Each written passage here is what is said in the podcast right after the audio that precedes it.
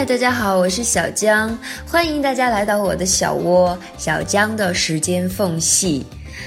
啊，一转眼十一长假就到了最后一天，你们过得好吗？有没有来一场想走就走的旅行？嗯，还是一直宅在家里呢？不管怎么样，明天就又要开始迎接新的挑战啦，你准备好了吗？你的压力、苦涩、烦恼，其实我也一样。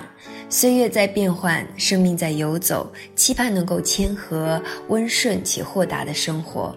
面对风浪，尽管会有无数的波折，但我们一定要选择笑着向前，这就是一种勇气。一直走，一直走，有时候也会有突然茫然的时候，好像只记得前进，嗯，却忘了是为什么。是啊，有时候我们已经走得太远了，以至于忘记了自己为什么要出发。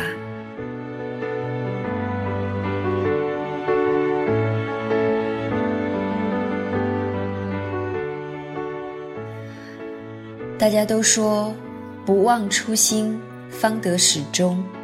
而初心又是什么呢？是出发的理由，是你的梦想。还是迫不得已的无法放弃。